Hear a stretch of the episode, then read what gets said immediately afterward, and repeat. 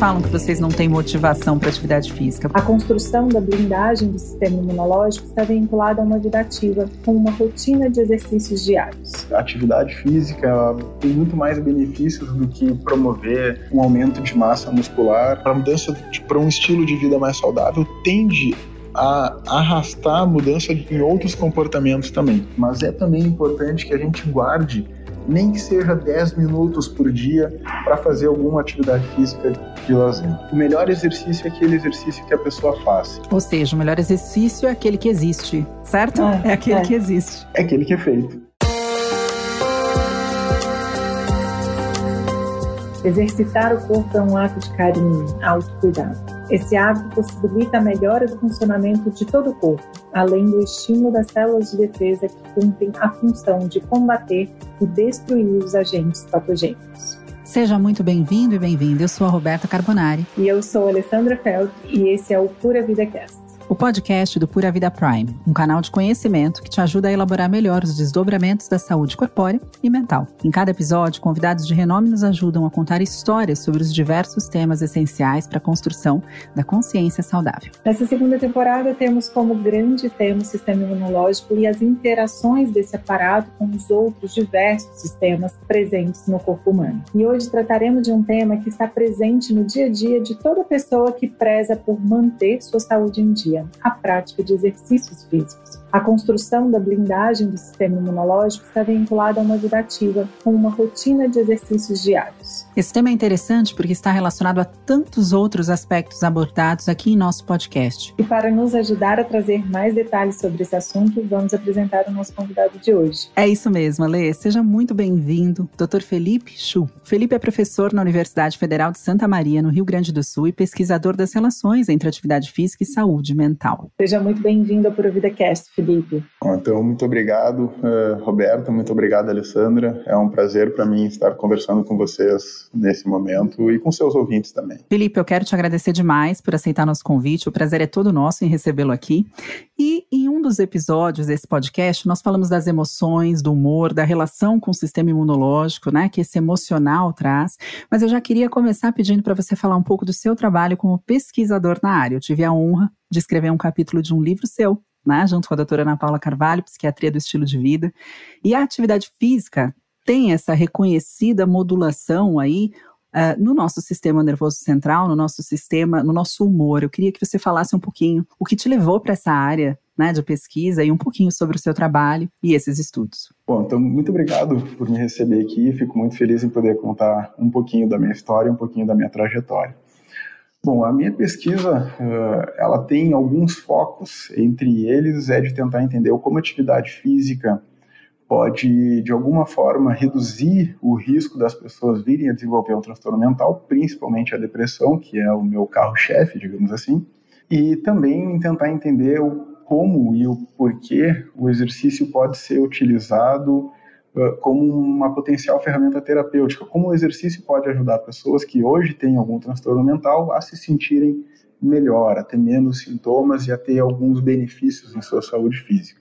Por que, que eu comecei a estudar essa área? Bom, uh, essa é uma história que tem uma origem pessoal. Eu tive um episódio depressivo quando eu estava na faculdade de educação física, foi um momento no qual eu estava com muitos focos, estava com muitas coisas acontecendo, e aí com uma demanda muito grande de trabalho, fazendo estágio em três lugares diferentes, estudando inglês e alemão ao mesmo tempo, e aí eu tive que começar a abrir mão das coisas das quais eu gostava, entre as quais fazer exercício. E a partir daí, então, eu percebi que eu precisava. Eu comecei, obviamente, a ter algumas, algumas dificuldades de lidar com situações, e óbvio que não foi só essa demanda emocional e de, de, de trabalho alta que levou ao episódio, mas foi um, um, conjunto, né? Então foi lá minha diminuição do nível de atividade física, diversos fatores acontecendo e obviamente, né, outros fatores de risco que pessoais, biológicos, genéticos que provavelmente eu já deveria e devo ter ainda, obviamente.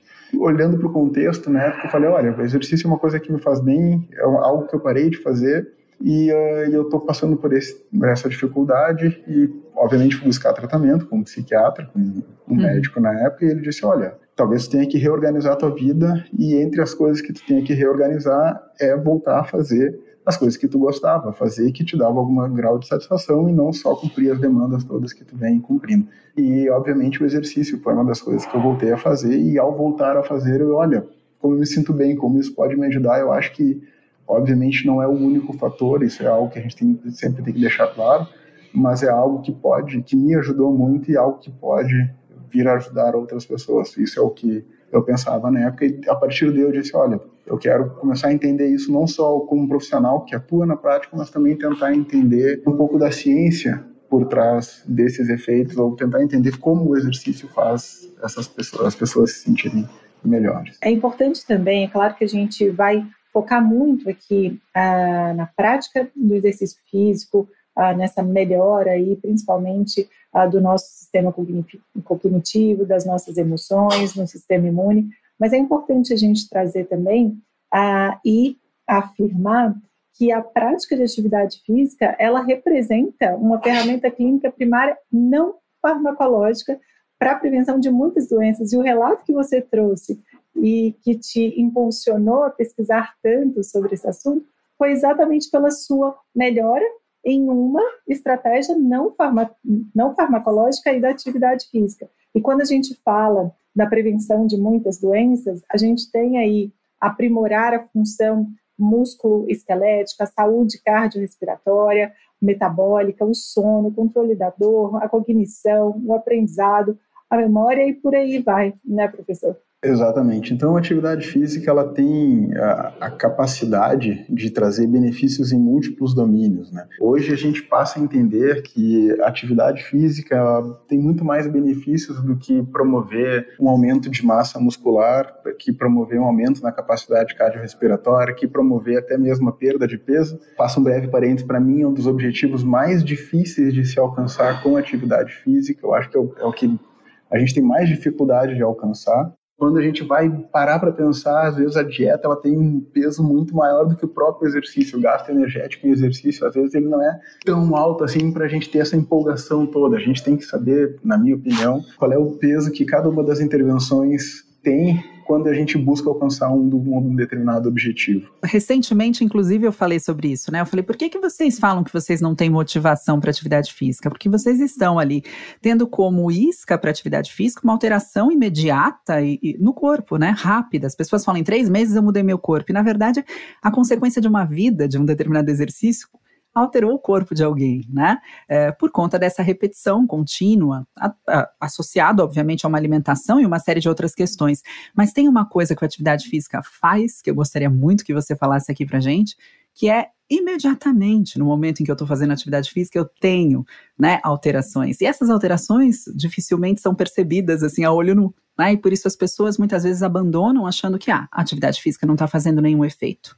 Então, se você puder falar o que a atividade física, o exercício físico promove, né, em termos fisiológicos no corpo de uma pessoa, os benefícios imediatos que ele traz, eu acho que seria importante até para os nossos ouvintes entenderem que a motivação vai muito além da estética. Tem algumas, alguns aspectos que são muito importantes e que devam ser considerados uh, como objetivos primários. Assim, e antes de falar da neurobiologia, eu queria falar um pouco da percepção, da, da resposta afetiva ao exercício. Uhum. Tem um, um, paradoxo que às vezes as pessoas se, não se dão conta, eu acho que é muito importante que a gente discuta, é que o exercício ele pode fazer a gente se sentir muito bem agudamente, mas o exercício também pode fazer a gente se sentir muito mal agudamente. A resposta afetiva ao exercício, ou seja, o como eu me sinto ao fazer o exercício, ele depende de inúmeros fatores e ele não é uniforme, ele não é igual para todas as pessoas.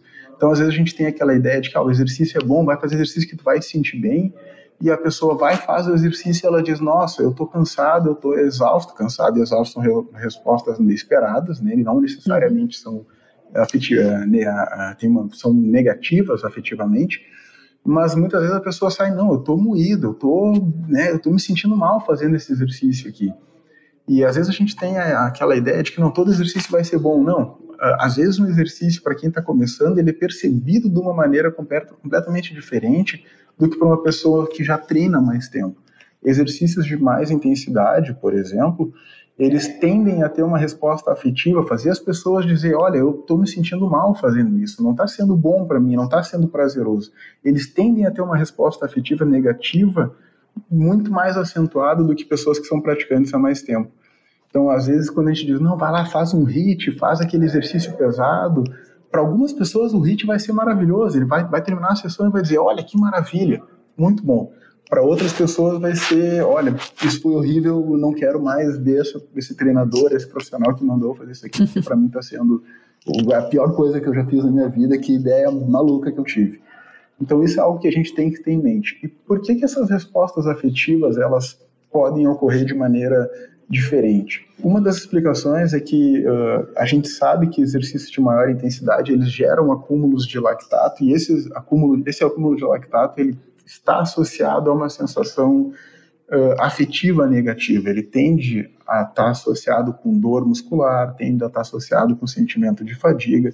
E esse acúmulo de lactato, para quem está iniciando, ele pode ser percebido de uma maneira diferente. Pessoas que são mais treinadas, elas foram mais tempo expostas, elas conhecem mais aquela resposta, o como eles, como eles vão ficar ao acumular esse lactato, digamos assim, não não conscientemente, digamos, mas já estão mais preparados, mais ambientados, mais adaptados e conseguem lidar melhor com essa sensação e entender que esse componente à parte, a resposta afetiva, ela acaba sendo né, diferente. Dando um exemplo, existem outros fatores, né? Por exemplo, a gente sabe que pessoas com sobrepeso, elas para a mesma intensidade relativa de exercício, elas percebem o exercício sendo menos prazeroso na mesma intensidade relativa do que pessoas com menor índice de massa corporal. Então, a gente, a gente pensa, né, o profissional de educação física diz, não, hoje essa pessoa quer perder peso, então, bah, vamos lá, vamos fazer né, um, um treino de choque, assim. E uhum. aquele treino de choque, ele pode ser literalmente um choque que vai causar a pessoa, né, que vai levar ela a nunca mais aparecer ali, de tão intenso que foi esse choque. Então, isso é algo que a gente tem que ter em mente.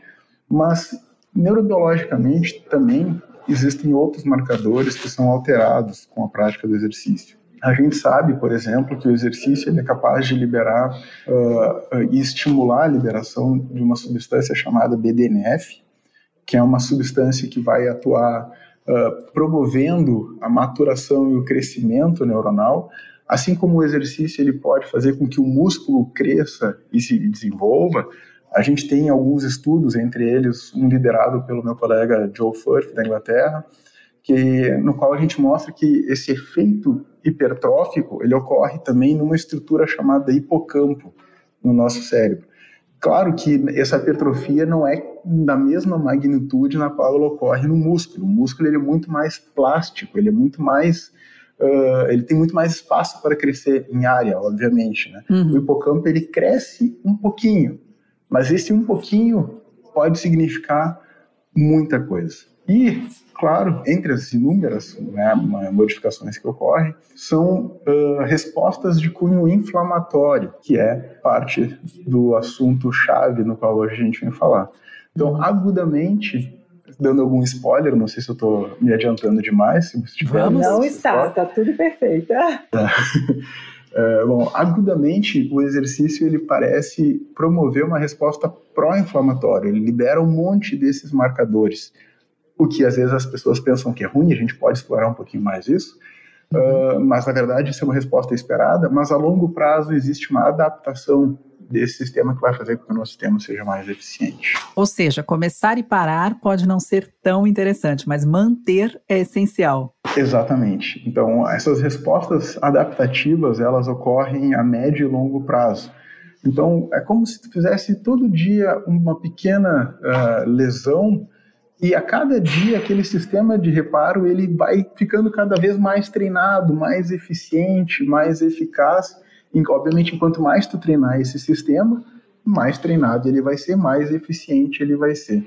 Isso é uma maneira relativamente didática de tentar entender como o sistema imune inflamatório ele responde à prática de exercício. Então eu posso afirmar, Felipe, que esses exercícios repetidos de intensidade até moderada, eles vão aumentar aí a resposta da função imunológica, vão reforçar a capacidade antioxidante, vão reduzir aí o estresse oxidativo e vão aumentar a eficiência de produção de energia, reduzindo aí a incidência de doenças inflamatórias. Isso eu posso afirmar sobre a prática de atividade física. Tu reduziu em praticamente metade da minha fala agora, sendo bastante compreensiva em, boa parte dos, dos, dos Ela fez a conclusão do artigo, né? Ela fez Exatamente. a conclusão do artigo.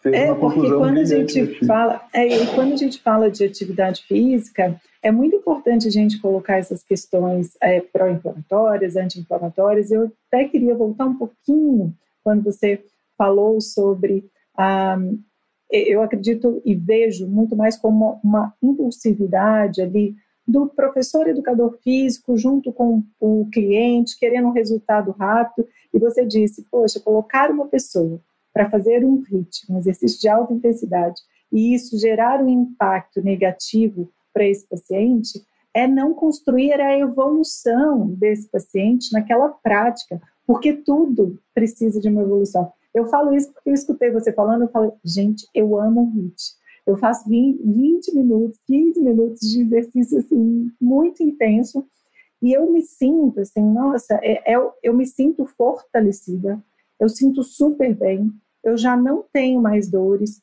processo foi devagar, e eu sempre gosto, Felipe, até de mostrar nas minhas mídias sociais, muitas vezes eu deixo um pouco de treinar, a minha atividade intensa e mesmo sendo já há muitos anos é, praticante de atividade física, se eu paro, Felipe, 15 dias por algum advento, por exemplo, eu tive Covid em 2020, em novembro. Eu voltei, mas eu voltei como se eu fosse iniciante. Eu voltei devagar. E não, nada adianta a gente, ah, mas eu sempre treinei, vou treinar, independente. Nessa época foi por conta da Covid, em outras foi porque eu fiz uma viagem e não treinei. E a gente precisa entender esse ritmo é, nosso, né, também metabólico, para a gente realmente ter esses benefícios e não se exceder, né, trocando aí a funcionalidade da atividade física, deixando de ter um efeito anti-inflamatório e trazendo um efeito pró-inflamatório. Perfeito. Eu, eu, eu acho que um, um fator que eu gosto de, de, reforçar, né, uma informação que eu gosto de reforçar é que o melhor exercício é aquele exercício que a pessoa faz. E geralmente a pessoa faz aquele exercício com o qual ela se identifica, com o qual ela vê valor e com o qual ela se sente bem fazendo. Bem.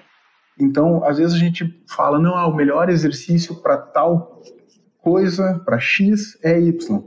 Não, o melhor exercício para X pode ser X, Y ou Z, dependendo do quanto a pessoa vai se identificar com aquela proposta. Mesmo quando a gente fala em efeitos metabólicos do exercício, ah, vamos dizer que o exercício aeróbico ele é melhor para promover né, alguma algum marcador. Bom, mas se a pessoa não faz aquele exercício, ele simplesmente passa a não ser o melhor exercício. A resposta afetiva ao exercício é extremamente individual. Então, por exemplo, a Alexandre, tu trouxe um brilhante exemplo de que o HIIT ele pode fazer muito bem para ti o exercício de força, para mim, ele é tudo, né? A musculação, para mim, é, é minha vida. Eu, eu faço literalmente todos é, os dias. É também a minha. É, é porque eu faço todos. os dois. Os dois, é. para mim, é muito. É tudo que é muito intenso. Eu falo que eu vou fazer ciclismo agora, mas eu vou ser escaladora. Eu quero é subir montanha, eu quero pegar pesado, entendeu?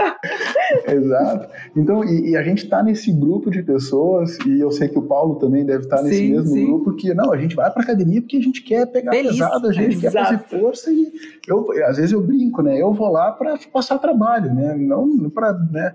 Pegar fazer exercício mais, mais moderado. E tem gente que diz, não, olha, eu odeio musculação, eu odeio HIIT, eu gosto de, por mim, se eu puder, eu corro uma hora e meia por dia numa intensidade moderada, mas não, não pede para aumentar a minha intensidade. Então, a minha esposa, por exemplo, é um exemplo clássico. Ela diz: Olha, se eu puder, eu corro duas horas todo dia num ritmo moderado, um exercício né, de alto volume, de alta uhum. demanda metabólica, um exercício metabolicamente demandante, mas com uma intensidade média relativamente menor. Eu não, eu prefiro um exercício mais breve de alta intensidade. E tá tudo ok. E a gente tem que entender uhum. que existem essas diferenças em relação à resposta afetiva e em relação à identificação que a pessoa tem. E eu acho que e isso é o melhor, é o melhor é, esse exercício é o melhor para a pessoa. Ou seja, o melhor exercício é aquele que existe, certo? É, é aquele é. que existe. É aquele que é feito.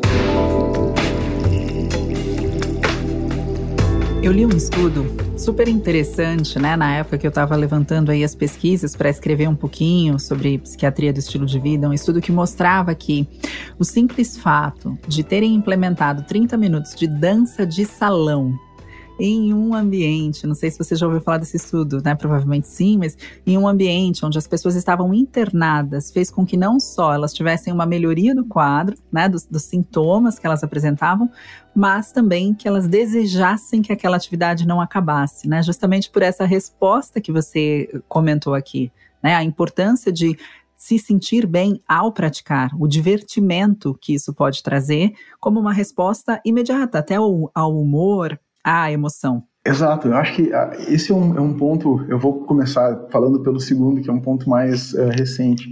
Uhum. A gente acabou de fazer uma análise do, usando o banco de dados do estudo ELSA, que é um estudo grande uh, feito em várias universidades e vários outros hospitais públicos brasileiros que tenta entender a saúde do adulto. Né? O nome do ELSA é Estudo Longitudinal da Saúde do Adulto.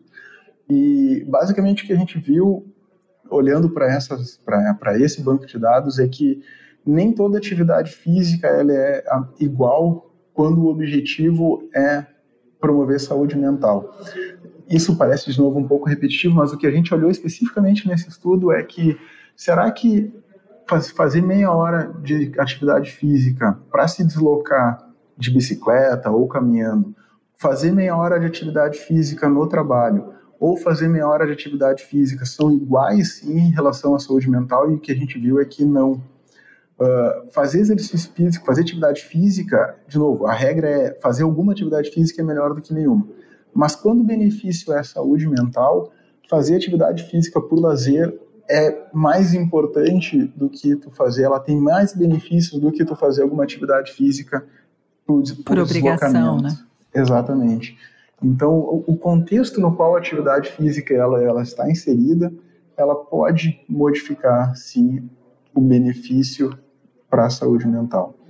Então, uh, fazer de novo, fazer exercício físico, algum exercício é muito importante, mas é também importante que a gente guarde, nem que seja 10 minutos por dia, para fazer alguma atividade física de lazer. Felipe, queria te perguntar a respeito da atividade física. Não sei se você tem pesquisado essa área também, porque aqui no podcast a gente trouxe algumas questões, né? Então, a atividade física, por exemplo, como um comportamento guia para a melhoria do sono. Atividade física com o impacto em microbiota intestinal. Atividade física com impacto, inclusive, nas relações, porque se eu tenho uma atividade física que é um esporte e eu me relaciono e existe socialização ali naquele processo, eu também já tenho um outro pilar sendo cuidado. Vamos falar um pouquinho dessas relações? Vamos, claro. É, isso é, é, é, esses fatores eles são extremamente importantes, né? Tem agora, agora não sei se dá para dizer agora, mas até pouco tempo atrás ainda a grande modalidade do momento era o CrossFit. Ainda é uma grande sensação uhum. entre as modalidades. E o CrossFit ele, ele tem uma peculiaridade que algumas outras modalidades não têm, que é que ela consegue preencher algumas das necessidades psicológicas básicas do ser humano. Uh, existem alguns modelos teóricos, sem falar muito da teoria para não trazer né, uma, uma conversa um pouco mais acadêmica, mas tentando simplificar, basicamente existem alguns pensadores que dizem que o ser humano ele precisa de, ele, de três necessidades básicas, né? Existem três uh, aspectos que são fundamentais para a vida de ser humano. E a primeira delas é autonomia, ou seja, o ser humano, para que ele tenha bem-estar, para que ele consiga viver bem a sua vida, ele tem que ter essa capacidade de decidir o que, que ele quer fazer ou não, ele tem que se sentir pertencente a um determinado grupo, a um determinado contexto, e ele tem que se sentir competente. Então, esses três princípios, eles são autonomia, competência e pertencimento. E o CrossFit, ele consegue, com uma maneira muito interessante, trabalhar com o pertencimento àquele grupo, àquele contexto, na qual muitas das atividades não conseguem. Então, é, eu, eu brinco né, na, na, com meus alunos de graduação, quando vocês vão analisar o contexto do CrossFit, uh, é aquele contexto que as pessoas que vão para lá, elas não vão mais só fazer o CrossFit, elas viram uma máfia e elas fazem o CrossFit naquela hora do dia, depois elas, no final do dia, eles vão jantar em algum lugar, aí no final de semana eles estão juntos, ficam, né, um, eles criam uma, uma comunidade, uma tribo. E eles fazem tudo juntos, porque eles criam um grupo no qual eles se sentem pertencentes, eles se identificam com aquele grupo. Então ela consegue cumprir muito bem a sua necessidade. A outra coisa que o CrossFit consegue fazer muito bem é que ele consegue trabalhar com o senso de competência do indivíduo. Dentro desse ambiente no qual eles estão inseridos, eles conseguem propor atividades e desafios diários no qual toda a comunidade dali, todas as pessoas que estão envolvidas, elas estimulam as outras a que elas consigam completar e executar aquela tarefa com proficiência. Então, Competência. Botam, exatamente. Então, elas fazem com que as pessoas se sintam competentes naquela atividade. Então, eles suprem muito bem esses dois pilares básicos. A autonomia é que às vezes fica né, um pouco uh, em segundo plano, porque às vezes vem com um treino pronto. Né? Uhum. O, o, professor não dá, às vezes, muita autonomia para uh, que o aluno decida para qual lado aquele treino vai. Mas ele já consegue trabalhar muito bem esses dois outros pilares, e isso facilita muito com que as pessoas fiquem a longo prazo. Talvez por isso que eu prefira o surf. Sou eu que decido a onda que eu desço. Então, talvez por isso que eu não abandone o surf para o crossfit. É, o surf, o surf tem também essa, essa peculiaridade. É. Tu vê, tu identifica um surfista de longe, né? Então Exato. Tu, tu vê que ele, ele pertence, ele se identifica com aquele. Ele tem comportamentos que são típicos daquele grupo do qual ele se identifica. Além dele ter completamente autonomia e aí, claro, um surfista, com o tempo, ele vai aprendendo a técnica, ele vai se sentindo competente. Por isso que é tão comum a gente ver surfistas que surfam a vida inteira, literalmente, uhum. né? Fora que se você quiser estar com a sua tribo no horário certo, você vai dormir no horário certo para não correr o risco de perder a hora, né? Então tá tudo muito interligado. E quando a gente fala, né, de melhorei, bom, estou fazendo atividade física, eu tenho uma adaptação melhor, inclusive à inflamação, porque eu sinalizo ela diariamente no meu corpo, meu corpo está acostumado a combater uma inflamação, se adaptar o tempo todo a uma nova, um novo sinal, né, pró-inflamatório dessa atividade física. Então, eu já tenho um benefício por si só no sistema imunológico. Se esse comportamento guia de atividade física ainda te conduz para uma noite de sono melhor, eu tenho uma série de hormônios sendo corretamente regulados aí no meu corpo, incluindo o cortisol. Se eu tenho cortisol sendo muito bem regulado, regulada no meu corpo, a gente volta ao episódio em que a gente fala de microbiota intestinal, do impacto né, de um cortisol elevado e dessa desregulação hormonal no nosso intestino, causando aí uma alteração de microbiota intestinal, causando aí mais sinais inflamatórios. A gente também pode falar da mesma forma que a gente falou do sono, Felipe, agora eu vou puxar a sardinha para o meu lado da nutrição, que a atividade física também é um comportamento guia para uma boa alimentação, porque eu preciso estar bem alimentado para conseguir ter a competência que eu vou precisar ter numa atividade física. Né? Então, muitas vezes não é que eu, ah, eu mudei minhas escolhas alimentares, então agora eu vou fazer exercício. A gente observa muito mais as pessoas chegando no consultório, ah, eu comecei a me exercitar e eu me sinto fraco, ou eu não consigo fazer aquilo, eu quero correr mais tantos quilômetros quilômetros, como que você pode me ajudar com a alimentação? E aí eu conduzo uma alimentação muito melhor, que modula, e a gente tem estudos que mostram que em cinco dias você modula cepas, né, filos de bactérias intestinais apenas com uma alteração que você fez numa primeira semana de alimentação, excluindo ultraprocessados, excluindo aí elementos que podem causar um dano no, na sua microbiota intestinal, uma alteração de bactérias gram-negativas, o extravasamento, hiperpermeabilidade, extravasamento de lipopolissacarídeo em corrente sanguínea, ativando o sistema imunológico de uma forma negativa, gerando uma inflamação que a gente não quer, que é diferente da inflamação da atividade física, certo? Certíssimo. Na verdade, assim, a gente sabe que todos os comportamentos eles são interligados. A mudança de um comportamento uh, para mudança para um estilo de vida mais saudável tende a arrastar a mudança em outros comportamentos também.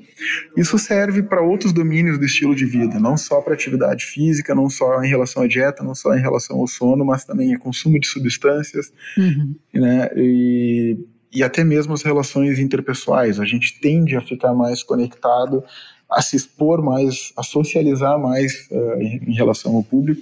E, obviamente, isso, isso é um combo que a mudança de um fator no estilo de vida ele tende a vir com os outros. A única ressalva, né, a única discussão que agora volta, tem voltado a discussão é em relação ao consumo de álcool, né? Parece que pessoas mais ativas elas têm um risco maior de ter um maior consumo de álcool tem vários fatores que explicam essa associação e que um deles pode ser que pessoas fazem mais atividade física, socializam mais e, obviamente, o momento da socialização pode ser um momento no qual o consumo de álcool esteja inserido, mas também pode acontecer de ter um, um mecanismo regulatório inverso, o que a gente chama de causalidade reversa. Então, é, digamos assim, a pessoa vai lá, faz o exercício e aí depois ela chega em casa e diz: Olha, eu fiz o exercício hoje, então hoje eu posso beber uma uhum. cervejinha a mais, ou o contrário, ela está lá no final de semana, sai para festa, bebe um monte e aí diz: Não, mas hoje é segunda-feira, eu vou fazer meu detox fazendo exercício. Uhum. Então tem uma relação, às vezes. Tá Comportamental, tá tentando... né? Exatamente. É o merecimento, né? Exatamente, ela né, faz lá, tem aquele exagero, aí ela, entre aspas, vai lá, compensa fazendo o exercício, porque né, é algo que a gente tem que entender um pouco melhor ainda como está. Doutor Felipe, doutor professor Felipe, agora eu vou usar todas as formalidades para te agradecer. Queria muito te agradecer por disponibilizar seu tempo e por achar incessantemente uma salinha silenciosa para falar o próximo parágrafo. Foi incrível ver você lutando para estar com a gente aqui nesse podcast. Muito obrigada, Felipe. Adorei a nossa conversa. É, depois de tantos esclarecimentos aqui, mesmo com todos esses ah, barulhinhos aí, que eu acredito que foi tanta coisa bacana que a gente colocou aqui que ninguém percebeu, tá tudo certo. Com certeza, o nosso ouvinte uh, vai poder terminar aí de escutar esse episódio e colocar em prática tudo que a gente colocou aqui hoje. Bom, eu que agradeço então novamente a oportunidade de poder conversar um pouquinho com vocês e com os seus ouvintes. E foi uma satisfação para mim, uma luta também, mas uma satisfação bastante grande. Então, muito obrigada, Felipe. Ale, obrigada mais uma vez. Esse foi mais um episódio do Pura Vida Cast, o podcast oficial do Pura Vida Prime. Você pode nos seguir para encontrar diferentes caminhos que te conectam à sua própria saúde e enviar também suas dúvidas sobre o podcast no Instagram, arroba Pura Vida Prime. Será um prazer receber as interações de vocês por lá. E já sabem, se tiverem qualquer sugestão, gente, qualquer sugestão, fiquem à vontade para nos contar. E que tal nos ajudar a alcançar mais pessoas com conteúdos como o deste podcast? Existem duas maneiras de você fazer isso. A primeira é compartilhando com seus amigos e familiares esse episódio. E a segunda é avaliar o podcast positivamente na plataforma que você utiliza. E se for o Spotify, basta apertar na estrela, que fica logo abaixo da descrição. Bom, estamos encerrando o nosso episódio de hoje da temporada Imunidade. Gostaríamos de agradecer a você que tirou seu tempo para estar aqui conosco. Obrigada a todos. Obrigada, professor Felipe. Obrigada, Rô. Beijo. Obrigada a todos vocês. Um beijo, Alê. Um beijo, professor Felipe. E até a próxima.